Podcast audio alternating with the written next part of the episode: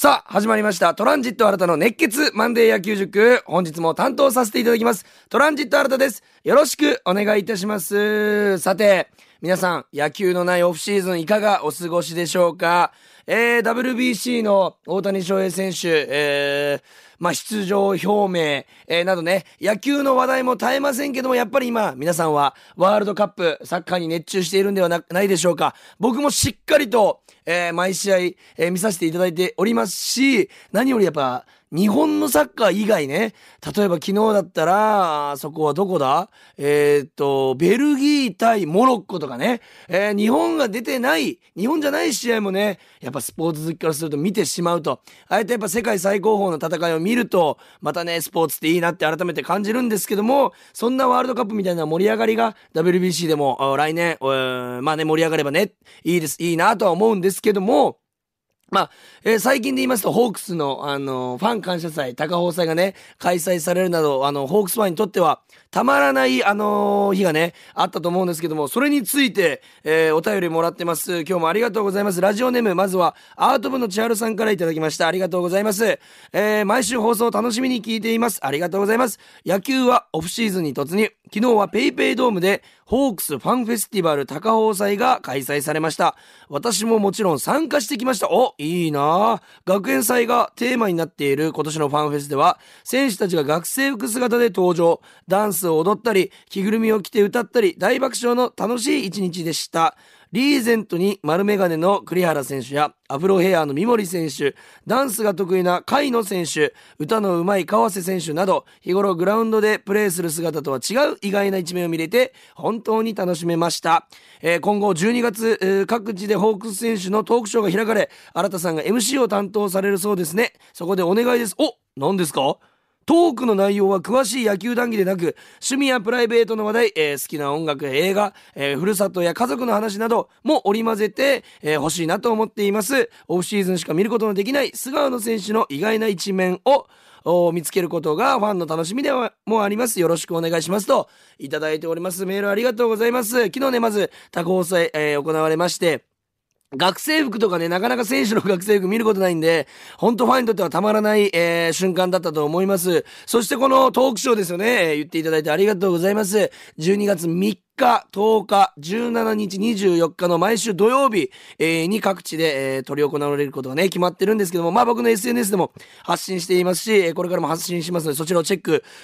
してい、えー、していただきたいと思うんですけども、えー、まあこの後もね、詳細言うんですけども、そこで、えー、プライベートなことを話してほしいと、まさにです。僕もちょうど聞きたいんですよ。この選手の野球に対する気持ちももちろんなんですけども、日頃どんな生活を送っていたり、どんなことが趣味だったりするのかなっていうのは、やっぱりファンの人たち興味あると思いますし、僕も去年で言いますと、12月に行われた去年の1年前ですね、えー、牧原大成選手との、えー、トークショーで台本に全くないところで、ちょっとだけ一瞬お酒の話になったんですよ。お酒好きですか？みたいな。その時に、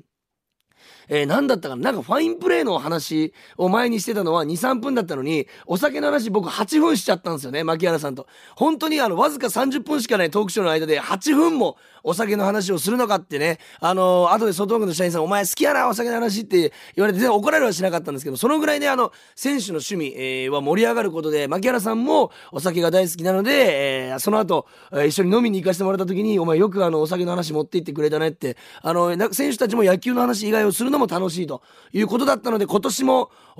まあ一発目、東山直さん、その後又吉さん、で、和田剛さん、そして、えー、甲斐さんと4人行きますんで、ぜひね、この4人のプライベートなところを、引き出せたらなと思いますんで、ぜひ皆さんもね、えー、遊びに来ていただけたらと思います。参加無料でございます。えー、抽選がありますけども、参加無料でございます。えー、アート部の千春さん、メールありがとうございます。そしてですね、続いて、えー、こちら、えー、ラジオネーム匿名希望さんからいただいております。新田さんのいつも君、元元気なお声にパワーをいただいております。ありがとうございます。野球観戦が唯一の趣味である父と聞いています。わ、嬉しい。高放祭にも行きたかったのですが、時間が合わず断念しました。テレビでその様子を見たのですが楽しそうでした。ホークスの選手には面白い人がたくさんいますよね。ファンを喜ばせてくれるのは本当にすごいです。いつか私も父と言ってみたいと思いますとメールいただいております。そうですね。なんかなかなかこの野球を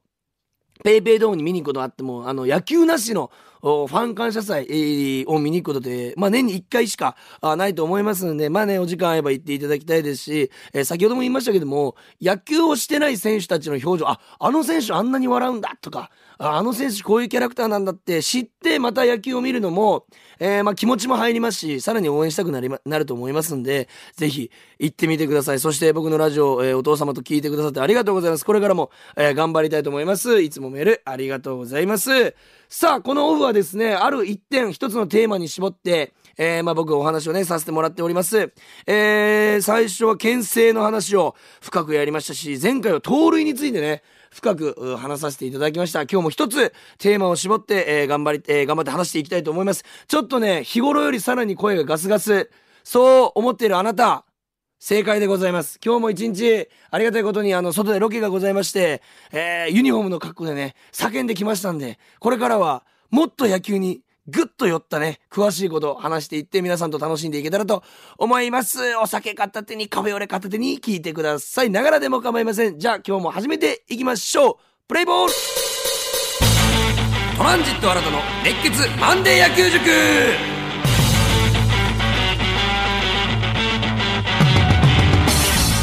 さあそれでは今日も野球に深く野球を深く掘り下げて話していきたいと思います今日のテーマはこちらダブルプレーでございます。今日はですねゲッツーと呼ばれるダブルプレーこちらについて話していきたいと思います。まずですねゲッツーというものはですねあのー1個のプレーで2個アウトを取るというのが基本の、まあ、意味なんでございます。例えば、ワンアウト1塁、ノーアウト1塁で、えー、ショートゴロが飛びました。すると、えー、セカンドに投げてワンアウトで、その後ファースト投げてツーアウト。これがダブルプレーなんでございます。この、この中ではね、えー、言いやすいんで、ゲッツーと言わせていただきます。このゲッツーについて、実はまあ皆さんも見てるだけですごいってことはわかると思うんですけども、ちょっと興味深いデータもございまして、今日はゲッツーについてお話をね、えー、していきたいなというふうに思いました。まずゲッツーって、えー、わずか、えー、3秒から4秒の間に、えー、バッターランナーがホーム打った後1塁を駆け抜けるんです。ってことはこの4秒以内にアウトを2個取るというのはとても難しいことなんですよ。まず、バッターが打つ。で、ゴロが転がる。で、野手が取る。セカンドに投げる。で、セカンドからファーストに投げる。これが一連の動作で、まあ3.5秒から4秒以内。これの以内に投げないとゲッツーで成立しない。そう考えると、とてつもない短い秒数の間ですごいプレーが行われているというのが、えー、まずわかると思うんですけども、そのまず一塁ランナーあではなく、バッターランナーが打った後に一塁を駆け抜ける一塁到達タイムランキングというのが2022年バージョンで発表されまして、1位から20位まで、えー、出てるんですけども、これ1位が20位かな ?1 位から20位かまで出てるんですけども、なんと、なんとこれ聞いてください。1位から20位。この中の1位から16位まで全く同じ選手なんですよ。1位から16位は同じ選手がランキングに入っていると。で、その後が、えー、ヤクルトの山崎幸太郎選手、中日の岡林勇希選手、そしてホークスの周東選手なんですけども、1位皆さんどなたか分かりますか ?12 球団で一塁到達、えー、タイムランキング1位から16位まで独占している選手、なんと、ホークスの三森選手でございます。めちゃくちゃ足が速いんです。こちらにね、あの、その1位と、えー、一塁到達タイムランキング、の上位に入った日にちとイニングと到達タイムがあるね、この表を僕今持ってるんですけども、なんと今年12球団で早かったのが、えー、三森選手1位なんですけども、1塁まで3.56秒でございます。3.56秒で、よーい、スタート !1、2、3、はい、これぐらい、もうこれぐらいの間に、ホームベース打って一塁到達してるんですよ。そんな短い間で、ゲッツーを取るということがまずとても難しいことというのは分かってもらえると思うんですね。そして三森選手、なぜそもそも一塁到達タイムが早いのかと言いますと、打ってから走りやすい左バッターっていうのもあるんですけども、三森さん結構ね、打ちながら走るということもしますので、もう打って走るというよりは、走り打ちみたいなことをするときは、特にこのね、えー、一塁到達タイムランキングの上位に来てる時じゃないかなというふうに思います。さらにこれすごいなと思ったのが、えー、1位を取ったこの3.56秒が出たのが7月なんですね。わかりますか？夏場なんですよ。普通う、まあ、春先、まだ、え、疲れが溜まってない春先とかに出したタイムが1位かなと思うんですけど、なんと、夏が始まったり、夏ぐらいの時に出したタイムが一番速いというのが、やっぱ三森さんの、えー、体力もあるし、足も速い、このすごいところじゃないかなというふうに思います。まずはその一塁到達タイム、この3.56秒の間に2個取るという難しさ、これゲッツー分かってもらえると思います。そしてゲッツーにおいて、大切なことが4つありまして、えー、まず野手の取ってからの速さ。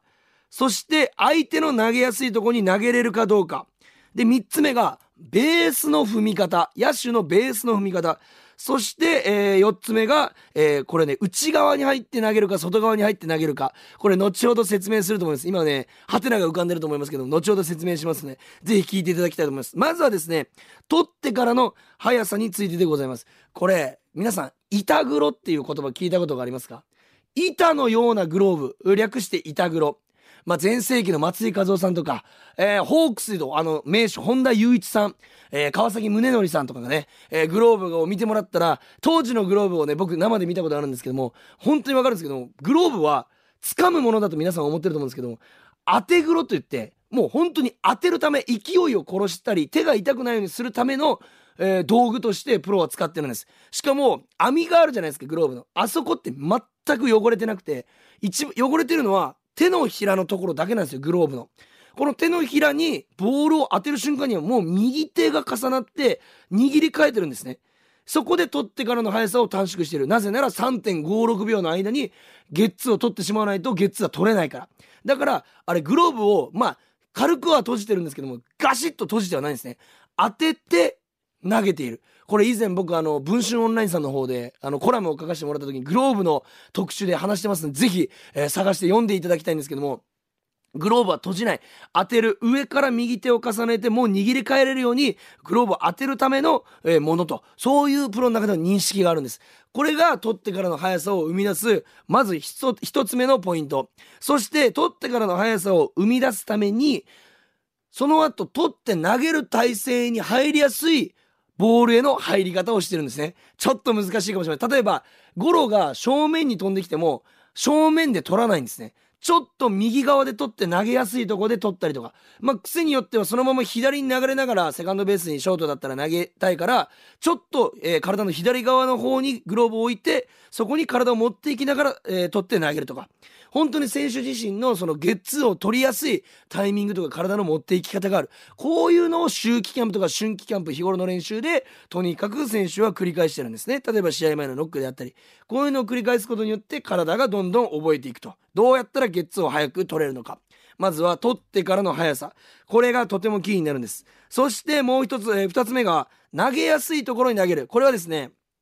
ゲッツーって一人じゃ完成させられないんですね、基本的には。まあ、ライナーを取って一塁に投げるというのは、一人で完成させられるんですけども、基本的にゲッツーを取って、え、セカンドベース投げて、ファーストに投げるというのは、相手がいるわけです。もう一人ボールを繋いでくれる相手がいる。その人に対して、その人が投げ、次にファーストに投げやすい球を投げるというのがとても大切なんです。これがちょっと胸から反れたりとか、えー、例えば、えー、ショートゴロが転がってきて、セカンドの人はファーストに投げたいから体が左に基本的に動いていくんですけども、それなのに右側に投げちゃったりしたら、えゲッツーはおろか、一つのアウトも取れないこともあるんですよ。体が向かって、あの、逆に向かっていってるので、ボールが取れなくてポロッと落ちる場面。これプロでもね、よくあるんですけども、こういうことにつながりかねないので、相手が投げやすいところに考えて投げると。これが、え、ゲッツーにおいて取る側、めちゃくちゃ大切なんです。そして三つ目が、ベースの踏み方でございます。これ、ベースの踏み方ってこれ、ランナーの話じゃないのと。思う方いらっしゃると思うんですけど、これ実は野手にとって、ベースの踏み方がめちゃくちゃ大切なんです。これなぜかと言いますと、皆さん、例えばショートゴロが転がってきて、セカンドがベースに入ってゲッツを取るときに、セカンドの人って、セカンドベースを踏んでると思ってるでしょ。これね、実はセカンドベース踏んでるという言葉より、セカンドベースを、蹴ってるという感覚が正しいんですね。もしくは、撫でてる。これな、えー、どういう意味かと言いますと、ベースをバンって足で踏む感覚、これはゲッツーにおいてダメなんですよ。僕、中学高校と6年間、えー、セカンドをしてまして、えー、特にね、セカンドは高校時代特に極めたという自信があるんですけども、その時によくやっていた練習が、投げる時にも勢いがいるので、ベースを踏んでると遅くなるんですね。踏んで投げるという2個の動作がいる。ただ、投げるという体の持っていくところにたまたま足元にベースがあったという風に捉えて、えー、いただくと分かりやすいと思うんですけども、取って投げようとする時にステップ踏むじゃないですか。そのステップ踏む右足がセカンドベースに触れていれば、これってゲッツーが成立するんですよ。ベースを踏んでるから。だから、投げる瞬間にバンという風にベースの角を蹴るんですね。で、蹴って一塁に投げる。なので正確には踏んでるというよりは蹴るという表現が実はゲッツーって正しいんですよ。もしくは、えー、サードゴロだったら、えー、ちょっとセカンドベースから伸びて取らないといけないんで、その時は踏むという感覚なんですけども、えー、ショートゴロの時、もしくはセカンドがゴロでショートにトスする時、ショートもセカンドも実はセカンドベースあれ蹴ってるという動作が行われてるんです。これね。たまにゲッツーが完成した時に、えー、野球中継とか、あでも、まあ、例えばサブスクのね、あの、スローモーションとかでもそうですけども、スローモーションであの、セカンドショーとかどんなセカンドベースへの入り方っていうのがね、スローで流れますんで、それの足元に注目して見ていただくと、見てください。踏んでないです。蹴ってますから、皆さん。スパイク、足の先っぽの方で、ベースをポンと蹴る、もしくは上を撫でてるような感覚で投げてますんで、これね、見たらめちゃくちゃ面白いんで、ぜひチェックしてみてほしいと、えー、思います。そして、4つ目が、そのベースを踏んで、まあ、もしくは蹴って、ファーストに投げるときに、ランナーより、えー、内側に入って、えー、ピッチャー側に入ってファーストに投げるのか、ランナーより外側、ライト側に、えー、それてファーストに投げるのか。これは、えー、一塁から二塁、えのベース上、線上を結んだところってランナーが走ってるんですよ。なので、その線上の上で取ってしまうと、えー、一塁投げるときにランナーに当たってしまうんですね。なんで、避けるという動作が必要なんです。だからこそ、えー、ベースより内側、えダイヤモンドの内側に入ってファーストに投げるか、ダイヤモンドの外側で、え一塁に投げるか。これがとても大切になってくる。えなので、例えばショートゴロが転がってきたときに、セカンドの、え選手は、内々とか、外外うん、例えばピッチャーゴロだっても、内内、外外っていう風な声かけが常に、実はあの、プロ野球、うん、でもそうです。もちろん高校野球も大学野球も全ての野球選手の中で行われてるんですね。その声かけが。その内側か外側を間違うと、えー、まあ、なんていうんですかね、ランナーにぶつかっちゃったりとか、送球がそれたりしてしまう。なんで、ファーストからもう内とか、外っていう声が流れてきて、えー、実は3.56秒の間にゲッツが完成していると。いろんな人の声かけ、えー、そして細かい技、技術、まあ技ですね。えー、そしてプレイ、えー、などが重なって一個のゲッツーが完成していると。なんで、僕はよくあのシートノックといって試合前のノック、えー、でゲッツーとかをね練習してるんですけどもそれを見ながら生ビールをあのドームで飲むのが相当楽しいんですよ。本当にねノックでお金取れるんですプロ野球選手って。それぐらいあの見物のプレーが行われていますのでぜひ試合をね早めに行ってみたりとかキャンプ行ってみたりした時はもしくはあまあスローモーションでね、野球中継流れている時はそういうところにも注目して見ていただけるとまたね変わった野球の見方楽しい野球の見方が、えできると思いますんで、え、ゲッツー取ってからの速ささあどこで取ってますか体のそして投げやすいところに投げてますかと相手の胸に向かって投げてますかとベースを踏んでるんじゃない蹴ってないっていうのをちゃんと蹴ってるんだよっていうのをちゃんと見る。そして内今内側に入って投げたと今外側に入って投げたとかね三森さんが今わざと外側で投げたなとか今宮さん今の体勢で内側入んの？とかそういうところを見てもらうとまあプロ野球選手のボディバランスの凄さとかそういうのも分かりますんでぜひ皆さん注目してゲッツーただ2個のアウトを取ってるだけじゃないこの3.56秒の中に凄まじい、えー、クオリティの高いプレーが詰め込まれているというのを皆さん知ってもらえたら、またね、一味も二味も変わった野球の見方できると思います。ぜひ皆さんこれからは注目して、え、ゲッツーにもね、注目して見ていただきたいと思いますし、先ほど言いました、一塁到達タイム、来年も三森さんに1位取っていただきたいですよね。3.56秒って俺多分現役の時に一番早くて、4秒以内ギリギリとかじゃなかったかな。これって、本当にあのタイムを言いますと、1位が3.56、2位が3.59、で、20位の周東さんでも3.7という風に、結構詰まってるんですよ。本当に0.01秒、0.001秒の世界で、えー、ゲッツーって決まってるので、ただこれを1位から16位まで独占する三森さん、さすがでございます。ぜひね、そちらにも注目して、えー、来シーズン見ていきたいなという風に思います。今日はゲッツーダブルプレイの特集でございました。ありがとうございました。さて、ここからはお知らせに参りたいと思います。えー、冒頭でもお話しました、えー、今年も、えー、12月の毎週土曜日、えー、12月3日、10日、えー、17日24日、毎週土曜日に、ホークス選手とのトークショーを開催、えー、します。えー、こちらですね、ホークスキャラバンと言いまして、えー、日頃の、まあ、ワンシーズン活躍した選手の、えー、生の声をね、えー、ファンの方に届けようということで、各地で行われます。まず、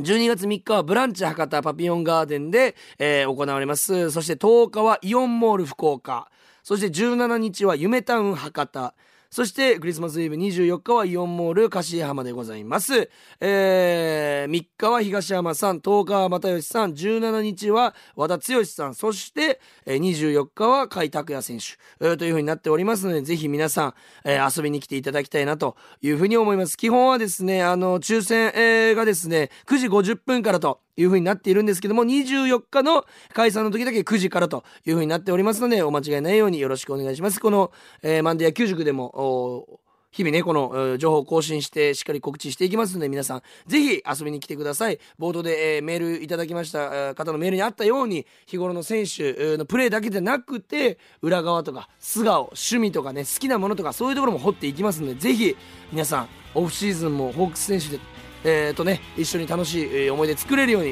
えー、遊びに来ていただきたいなというふうに思います、えー、そしてですねこのマンデー野球塾皆さんと一緒に、えー、作らせていただいております。オフシーズンもたくさんメール、えー、いただいておりますがさらにね、えー、メールいただいて質問とかねこういうこと話してほしいというのを募集しますんで、えー、まあ何でも本当気軽にメールを送っていただけたらなというふうに思います。メールアドレスは kor.rkbr.jp kor.rkbr.jp でございます。たくさんのメールお待ちしております。それでは今週もえー、まあね例えば移籍情報とかそういう楽しみもございますんで皆さん野球そしてサッカーも応援しつつ1週間スポーツで楽しんでいけたらなというふうに思います。今日も聞いていただきありがとうございました。それでは、えー、また来週でございます。ゲームセット。HKT48 の柳瀬レイヤです。RKB ラジオでお送りしているガールズパンチ HKT48 の桃地山ラジオ局、ポッドキャストでもお楽しみいただけます。Apple、Spotify、Amazon Music、Google ポッドキャストなどで桃地浜ラジオ局と検索してフォローをお願いします。